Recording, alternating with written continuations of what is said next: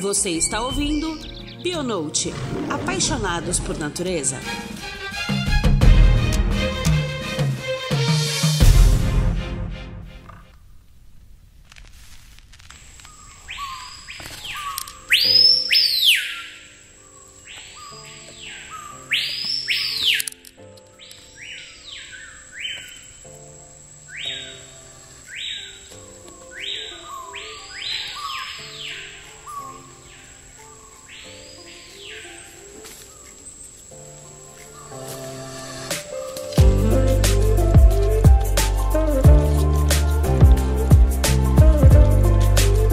Queridos ouvintes, bem-vindos ao sétimo episódio da quarta temporada do Bionote. Já são quatro anos e 44 episódios. E para comemorar a nossa longevidade no Bionote, esse mês trouxemos um tema maravilhoso e moderno, Vamos falar da famosa bioacústica. O estudo de sons ecológicos vem se tornando cada vez mais uma importante ferramenta de sensoriamento remoto para conservação. Os gravadores de áudio são amplamente usados na ecologia terrestre e marinha e são essenciais para estudar muitas espécies que possuem comportamentos que dificultam sua visualização e captura. Além disso, a bioacústica melhorou nossa compreensão da evolução, taxonomia, conservação da vida selvagem e fisiologia animal. Poderíamos citar mais inúmeras possibilidades dos estudos desses sons, mas vamos deixar para nossa especialista convidada, super especial, que vai trabalhar com esse tema tão atual, a bióloga e especialista no assunto Marina Duarte. Ela, que é doutora em Ecologia, Conservação e Manejo da Vida Silvestre pelo UFMG, atualmente coordena os cursos de pós-graduação Lato Senso em Comportamento e Estudos Ambientais pela IEC da PUC Minas, além do Laboratório de Bioacústica do Museu de Ciências Naturais, também da PUC Minas. Com esse currículo extenso, Marina, seja muito bem-vinda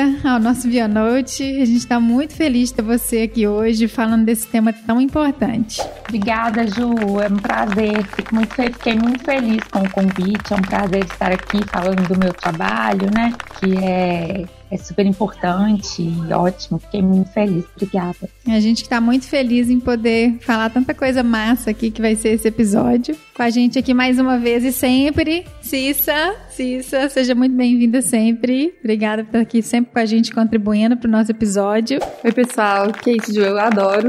É mais tema de bioacústica, que depois que eu entrei aqui na log, virou um dos meus preferidos. é muito bom, né?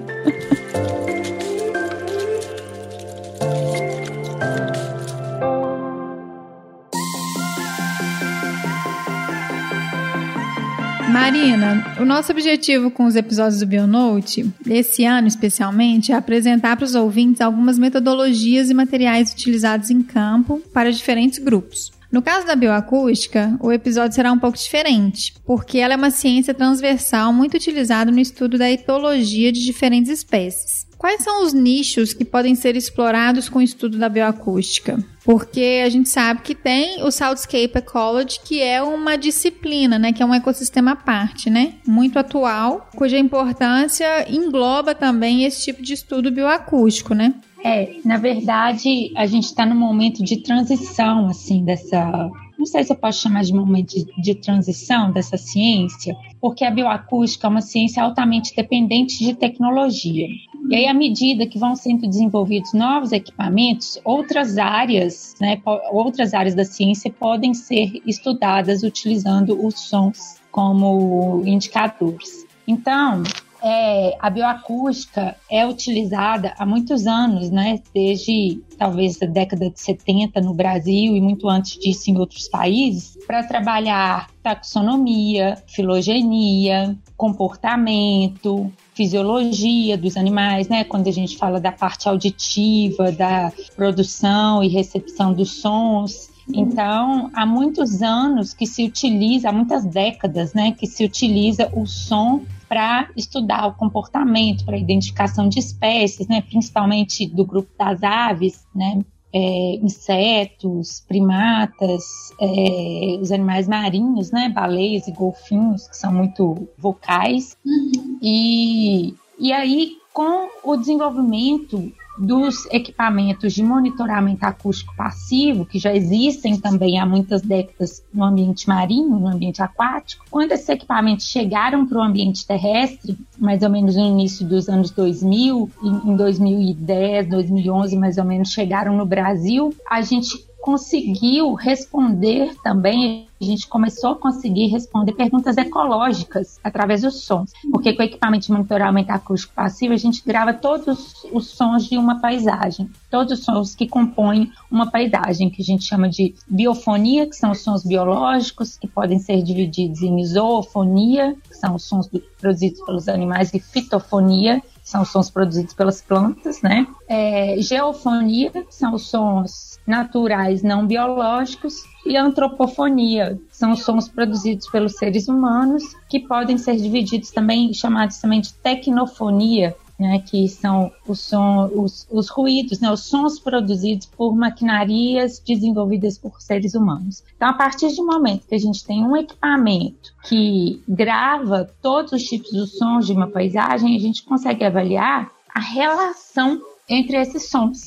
É, por exemplo, avaliando o impacto do ruído, da poluição sonora na comunicação dos animais, é, se num período de chuva, se os animais cantam ou param de cantar, qual que é o comportamento dos animais, né, próximo de, do, do som de uma cachoeira, né, de um riacho. É, então, a gente consegue avaliar as interações entre os diferentes componentes de uma paisagem. Então, a partir disso, mais ou menos em 2011, 2012, alguns pesquisadores da Europa e dos Estados Unidos é, se reuniram, eu não vou lembrar o ano exatamente, em um congresso que teve nos Estados Unidos com o professor Stuart Gate. Eles se reuniram, né, professor Almfarina, professor Jerome Suer, do Museu de História Natural de Paris, é, e aí, Brian Pijanovski também, se não me engano, esses pesquisadores se reuniram em um congresso de ecologia da paisagem. E aí, a partir daí, começaram né, os primeiros trabalhos sobre o que a gente chama hoje de ecologia acústica ou ecoacústica. Uhum. E aí essas pesquisas foram criando corpo, né? Em 2014, nós tivemos o primeiro encontro, né, do qual eu tive o, o, no qual eu tive o prazer de participar, que foi em Paris, no Museu de História Natural. É, nesse encontro participaram 75 pesquisadores de várias partes do mundo e foi aí que se criou essa nova linha de pesquisa. Na época a gente até votou o nome, né, para ver qual que seria o nome mais adequado para essa linha de pesquisa. A gente votou e o nome escolhido foi ecoacústica. Então a ecoacústica hoje ela é, é uma ciência separada da bioacústica. A gente, ela foi criada dessa forma. Entendi. Deixa eu só entender essa relação temporal. Há muitos anos se utiliza do estudo dos sons do ambiente. Se utiliza o estudo dos sons dos animais, né?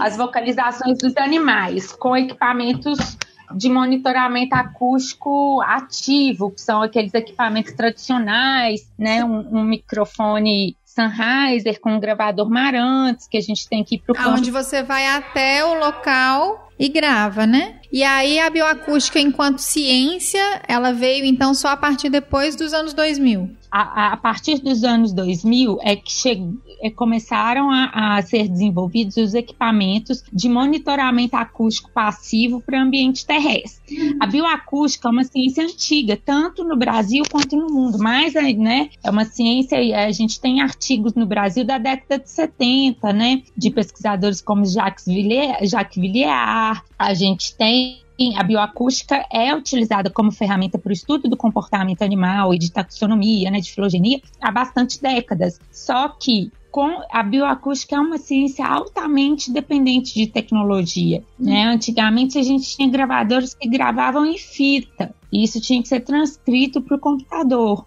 A partir do momento que a gente tem o desenvolvimento de equipamentos de monitoramento acústico passivo, que são esses gravadores que a gente deixa instalados no campo e volta depois de uma semana, um mês, vários meses para buscar, é que a gente conseguiu passar a responder também perguntas ecológicas, sabe? É, sobre os sons da natureza. E aí, em 2014, que se criou oficialmente uma nova ciência, né? Uma ciência é, emergente, né? Que está crescendo agora, chamada de ecoacústica. Entendi. Mas a bioacústica já é bastante antiga. Entendi, era só para poder entender essa relação temporal mesmo entre o, os estudos em geral que já existiam e a evolução mesmo enquanto ciência mesmo, a partir da tecnologia disponível, né? Uhum, exatamente, porque antes a gente conseguia responder, digamos, perguntas biológicas, comportamentais,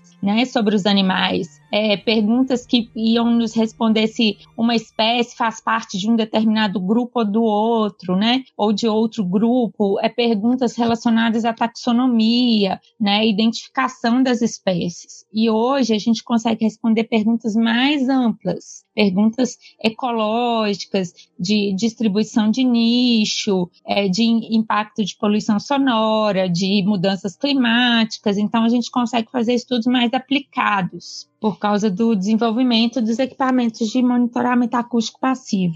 Mais do que importante, né? Porque com intervenção humana na natureza, a gente consegue ver claramente, consegue ver não, consegue ouvir claramente como que impacta, né, no comportamento animal. Quando você tem uma mineração ou tá abrindo uma rodovia, muda completamente o comportamento. E o que, eu, o que eu costumo falar desses gravadores passivos, né, é que eles são, na verdade, o registro genuíno dessa interação, né? Porque até então, quando a gente só tem a possibilidade de estar presente no local gravando, só de ter uma pessoa no local, você já tem a interferência, né, do comportamento dos animais ali. E com os gravadores, não. Os gravadores estão ali fazendo o papel dele de maneira invisível e pegando de fato essa interação genuína, né? Exatamente. É uma das grandes vantagens do monitoramento acústico passivo, porque não há interferência do pesquisador no comportamento do animal, uhum. né? A gente consegue deixar o equipamento lá. Quando eu comecei a, quando eu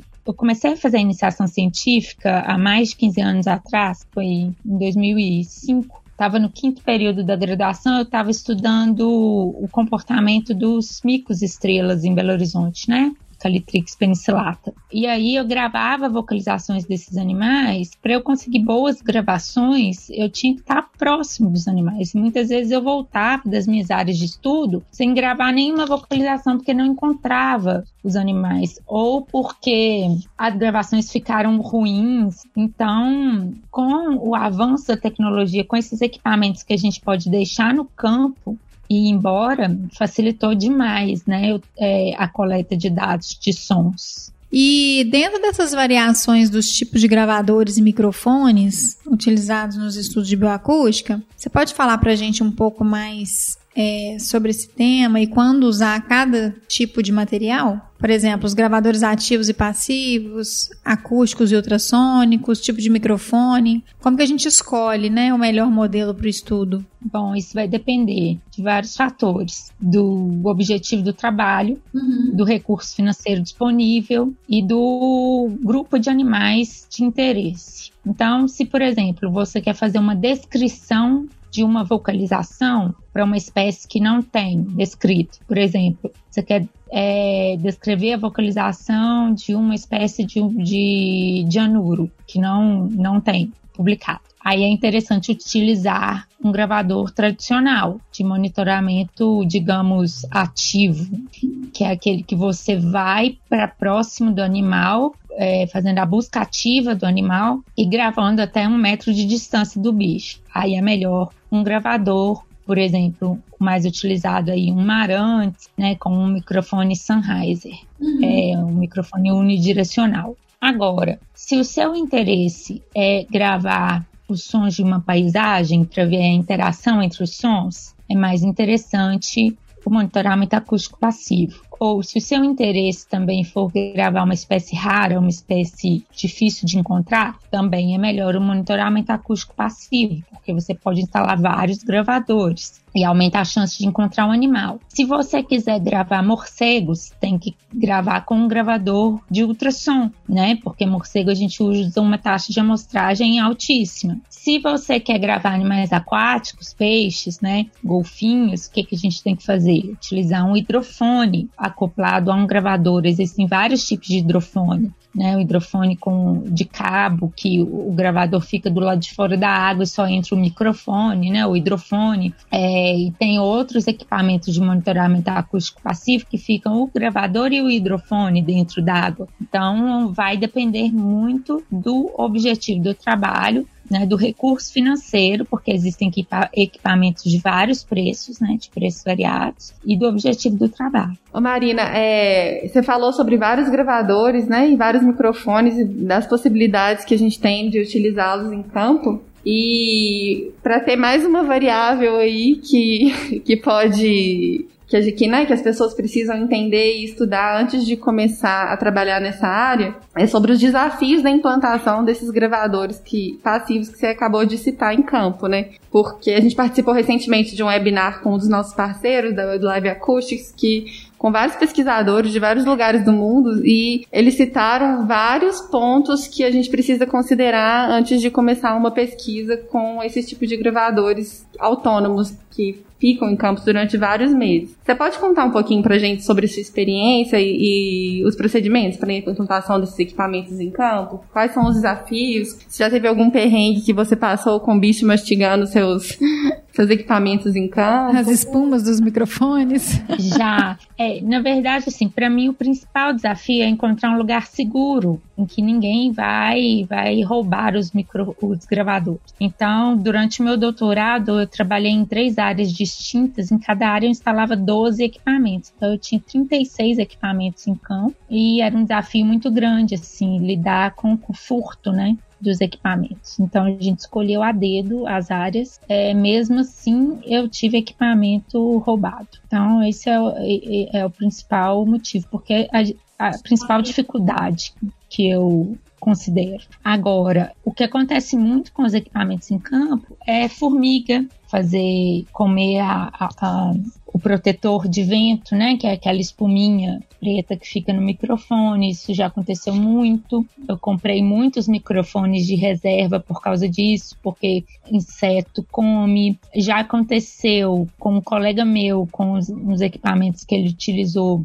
de animal doméstico, né, cavalo, comer os microfones, né? Então a gente sempre grava em estéreo, né? Em dois canais, por isso, porque se acontecer de algum bicho comer de um lado, a gente resguarda o outro. No mais é isso, assim, esses equipamentos de monitoramento acústico passivo, eles são bem robustos, né? Principalmente esses da Wildlife Acústicos. Eles suportam vento, chuva, sol, só não suporta incêndio, né? Só se pegar fogo que, mesmo assim, eu ainda conheço gente que enfrentou incêndio na Serra da Canastra e ainda conseguiu recuperar os cartões de memória. Os cartões de memória não foram queimados e a pessoa ainda conseguiu recuperar os dados. Então, eu acho que o, é, é, o cuidado principal que a gente tem que tomar é colocar em um lugar seguro. Uhum. E tem alguma técnica específica para melhorar a performance da coleta dos dados em campo? Porque esses gravadores eles têm uma, uma plasticidade boa de, é, de configuração, né? Vai depender muito do objetivo do estudo. Por exemplo, agora eu participo de um projeto com a Nurus, que os coordenadores do projeto resolveram gravar uma taxa de amostragem mais baixa do que o normal. Normalmente a gente grava 44 kHz. Eles estão gravando na metade disso, porque os anuros vocalizam em, em frequências mais baixas. Então, gravando com uma taxa de amostragem mais baixa, a gente consegue fazer com que o gravador fique mais tempo em campo sem precisar de trocar Substituir, pilha né? Uhum. E, e, os cartões de memória. Então, as estratégias vão depender do objetivo do estudo. Eu gosto sempre de gravar com uma taxa de amostragem de 44 kHz, porque aí eu estou pegando a maior parte das espécies né, que vocalizam dentro da nossa faixa auditiva, uhum. sem pegar infra e ultrassom. Então, as estratégias vão depender muito do objetivo do estudo, do animal, do grupo de animal que está sendo estudado, né? Isso aí varia. Eu costumo colocar também uma caixa protetora, eu faço uma adaptação com uma caixa de acrílico dessas que caixas organizadoras que a gente compra em supermercado, em loja de em papelaria, em loja de organização, uhum. eu compro uma caixa grande de acrílico, corto ela de forma que fica só uma, um telhadinho e a parte de trás aí eu adapto com uma cordinha dessas cordinhas de de amarrar em garupa de bicicleta, sabe? Aqueles elásticos. Sim, eu amarro o equipamento nele é, e por cima desse telhadinho eu colo uma espuma. Dessas espumas que a gente compra em casa de couro, de que vende tecido, essas coisas, aí eu, eu colo é, uma espuma por cima e de forma que se estiver chovendo pouco, a espuma consegue amenizar o barulho da chuva e aí eu melhoro a qualidade da gravação nos períodos de chuva. Mas isso depende muito, porque, por exemplo, eu tenho, tô com três gravadores em campo agora. Tem um gravador que está na Serra do Cipó, que a espuma já não existe mais, porque o sol está batendo em cima e aí derreteu. Uhum. As espumas funcionam mais em, em área mais fechada, tipo Mata Atlântica, uma área de cerradão. Uhum. Ou então ir com mais frequência no campo para poder trocar, né? Se for em área mais aberta. Exatamente. Entendi.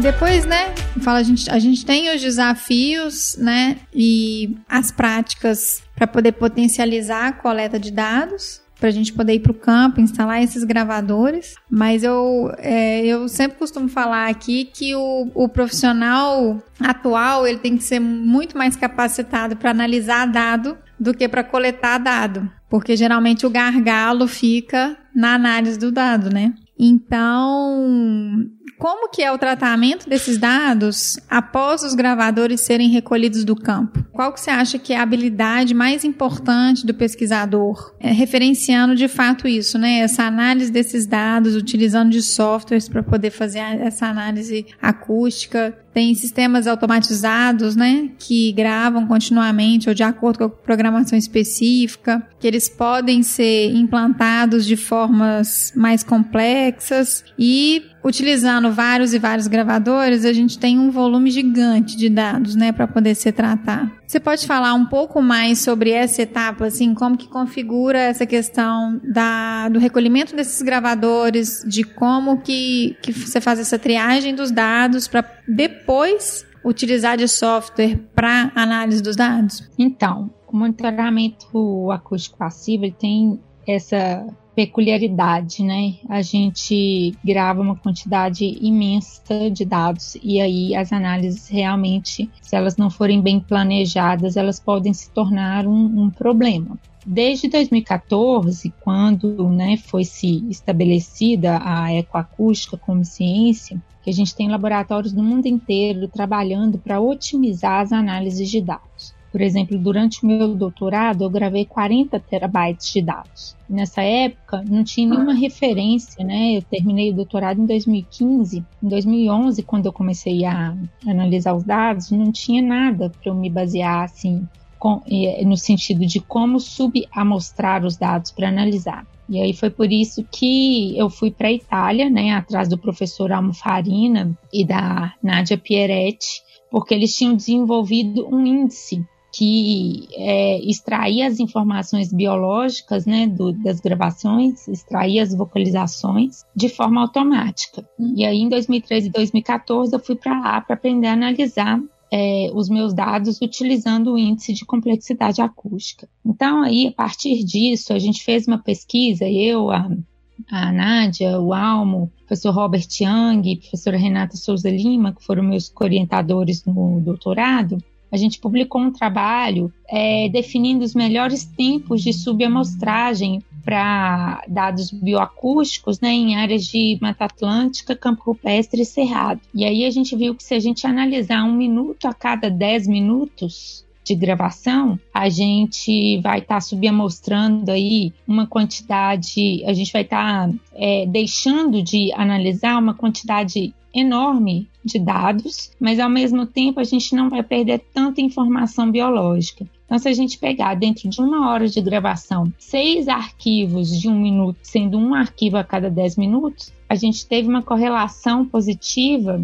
de mais de, de, de 90% né, de similaridade entre os dados. Né? A gente comparou, se a gente tivesse analisado 100% do tempo e analisando um minuto a cada 10 minutos, né, quanto de informação a gente perdia? Então, a gente não perde quase nada de informação. Então, hoje a gente sabe que a gente não precisa analisar 24 horas de dado quando a gente quer trabalhar com paisagem acústica. Não, isso é uma informação muito importante. Exatamente. A gente não tem, não tem necessidade de analisar 24 horas né, de gravação. É, vai depender muito do objetivo do estudo. Se você tem um trabalho que você precisa analisar a sazonalidade, né? Por exemplo, estação seca, estação chuvosa, é importante que se grave o ano inteiro, ou pelo menos alguns meses na estação seca e alguns meses na estação chuvosa. Só que aí para analisar os dados a gente pode subir amostrar, não tem necessidade de analisar é, 100% dos dados. Acho que ninguém faz isso, né? Então, hoje existem esforços no mundo inteiro de pesquisadores trabalhando com diversos índices que automatizam as análises, índice de complexidade acústica, índice de diversidade acústica, é, índice de biofonia, índice, tem diversos índices de entropia biológica,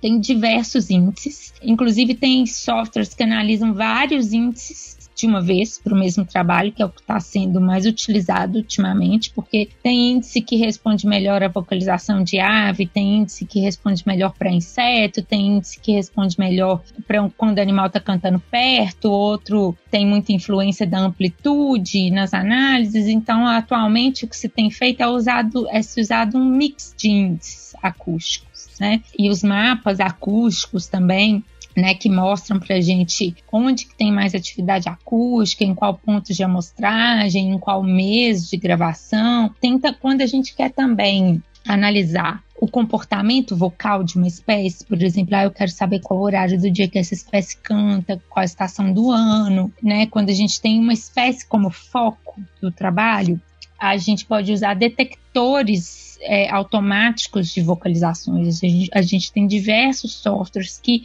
detectam se você treina o software, né? Para reconhecer determinado tipo de vocalização num conjunto enorme de dados, esse software detecta automaticamente para você. É claro que com uma margem de erro, né, de falso positivo ou falso negativo, mas a gente tem já softwares que trabalham muito bem nisso, nessa detecção automática. Ele pelo menos já faz esse pré-filtro, né? É, exatamente. E quais são os tipos de software que você utiliza? Ah, eu utilizo depende muito do objetivo do trabalho. Para quando a gente quer fazer uma análise para uma espécie especificamente, falando para, ah, eu quero analisar a vocalização do mico-estrela. Aí a gente utiliza um software que chama Raven Pro, que é o desenvolvido pela Universidade de Cornell, nos Estados Unidos. Para isso também a gente usa o Avsoft. Quando a gente quer fazer detecção automática, normalmente a gente usa o Arbimon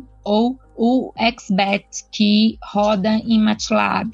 Quando a gente quer fazer análises de, de índices, a gente usa o WaveSurfer para calcular o ACI. O calendoscope você não usou, não? E que eu acho que é legal você falar para que, que você usa o calendoscope, já que ele faz uma, uma, uma pré-triagem daquilo que você vai analisar profundamente depois em outro software, né? É, o calendoscope eu uso para. Ele é muito útil para mim para quebrar os arquivos uhum. e para selecionar. Por exemplo, eu gravei. É, dados com uma hora contínua para dar menos erro no, na configuração do software, eu uhum. coloco o Song Meter para gravar em arquivos de uma hora. Só que aí depois para analisar eu preciso desses arquivos quebrados em arquivos de um minuto. Então eu uso o Kaleidoscope para isso. Agora o Kaleidoscope ele foi incrementado, né, e está sendo utilizado aí para as análises bioacústicas, ele é, calcula índices também.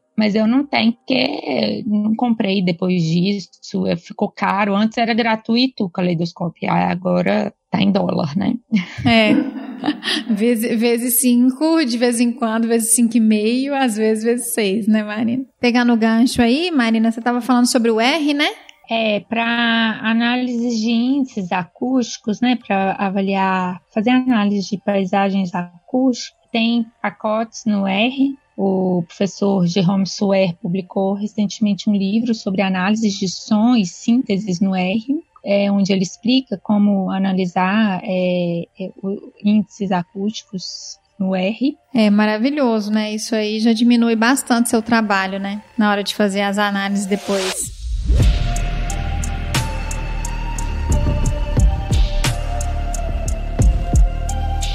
Deixa eu te fazer uma pergunta, Marina. Como que tá o desenvolvimento da formação da Sociedade Brasileira de Bioacústica? Bom, a Sociedade Brasileira de Bioacústica, a gente já tem vontade de criar uma sociedade há bastante tempo, né? Uhum. E aí, em 2019, eu fui procurada pela professora Maria Luísa Silva, né, da Universidade Federal do Pará, para a gente começar aí o processo de criação da sociedade. Aí a gente ia desenvolver o primeiro Congresso Brasileiro de Bioacústica é, quando, né, e a gente ia formalizar né, a criação da Sociedade Brasileira de Bioacústica no Congresso. Uhum. Só que devido à pandemia, né, é, a gente, a LOG estava até apoiando né, a gente no desenvolvimento do congresso, uhum. e aí a gente teve que adiar. Aí nós pensamos muito se a gente fazia esse evento virtual ou não, né? E aí a gente resolveu esperar, porque por ser o primeiro evento, o primeiro congresso, a gente espera muito que a gente consiga fazer isso presencialmente, né?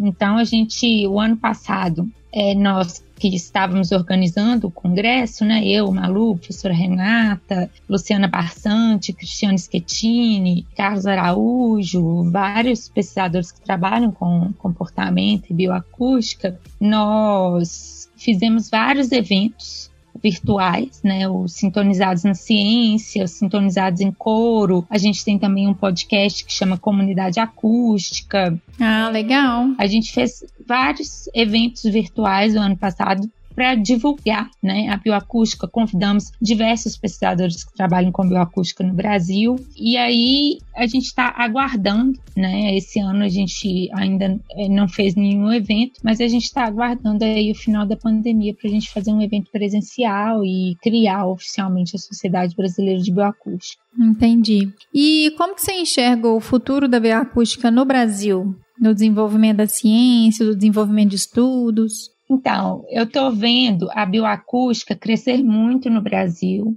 principalmente a ecologia acústica, com diversos laboratórios e grupos de pesquisa no Brasil inteiro. Em ambiente marinho, a gente já tem isso, é, é, esse crescimento há mais tempo, mas em ambiente terrestre, com a chegada dos equipamentos de monitoramento acústico passivo, a gente tem hoje diversos grupos de pesquisa trabalhando com isso no Brasil. E então, assim, já que né, é, é uma ciência muito promissora que tem se desenvolvido cada vez mais e com várias frentes de pesquisa no Brasil todo, né? Qual que seria a dica que você dá para o profissional que quer se especializar nesse lixo? Quais são as habilidades que essa pessoa precisa ter? Onde que ele deve procurar informação? Bom, quem, para quem quer trabalhar com bioacústica, eu indico fazer um mestrado ou um, um, doutorado na área, uhum. porque é uma linha de pesquisa como qualquer outra né? Exige é muito, muita, muita disciplina.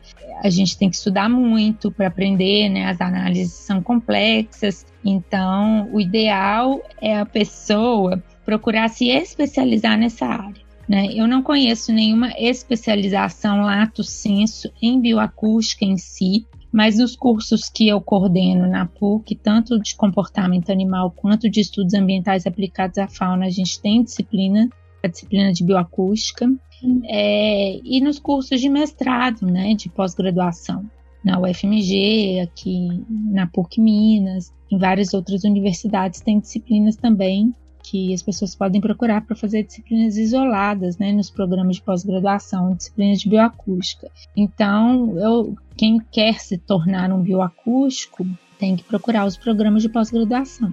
Então fica a dica aí, né, para quem tá procurando se especializar nesse nicho. Tem alguns cursos online também, né, que acho que a pessoa pode dar uma olhada para ver se gosta da mesma da área, se se dá uma, né, consegue ter algumas versões gratuitas do software de análise para ir dando uma, uma brincada antes de aprender a coisa séria, né? Porque é muita responsabilidade. Como a Marina falou, uma tonelada de dados que tem que ser analisados com com eficiência e com responsabilidade. E com um objetivo muito bem definido antes de coletar os dados, né?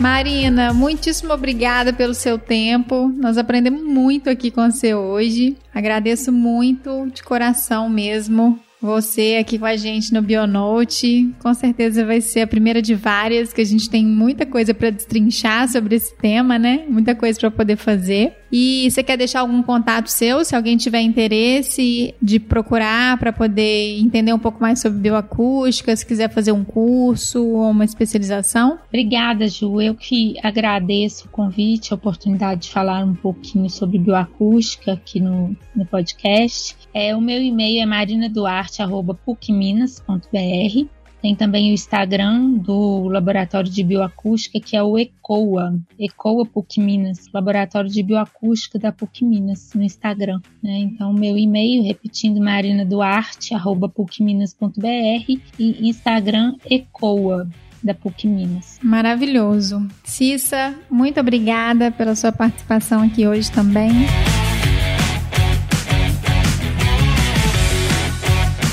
Chegamos a mais um final de um episódio. Estamos muito felizes com tanta informação importante sobre uma coisa tão atual. Espero que vocês tenham gostado e não se esqueçam de compartilhar essa informação com um amigo ou um colega de trabalho. Lembrando que o Bionote é um podcast da Log Nature, uma empresa que fornece soluções e equipamentos para quem faz pesquisa da conservação de biodiversidade. Acesse nossos sites, nossas redes sociais para acompanhar as novidades www.lognature.com.br, no Facebook Log Materiais, no Instagram arroba log nature e no LinkedIn Log Nature. Este podcast está disponível no Google Podcast, no Apple Podcast e também no Spotify. Até mês que vem, gente. Um beijo.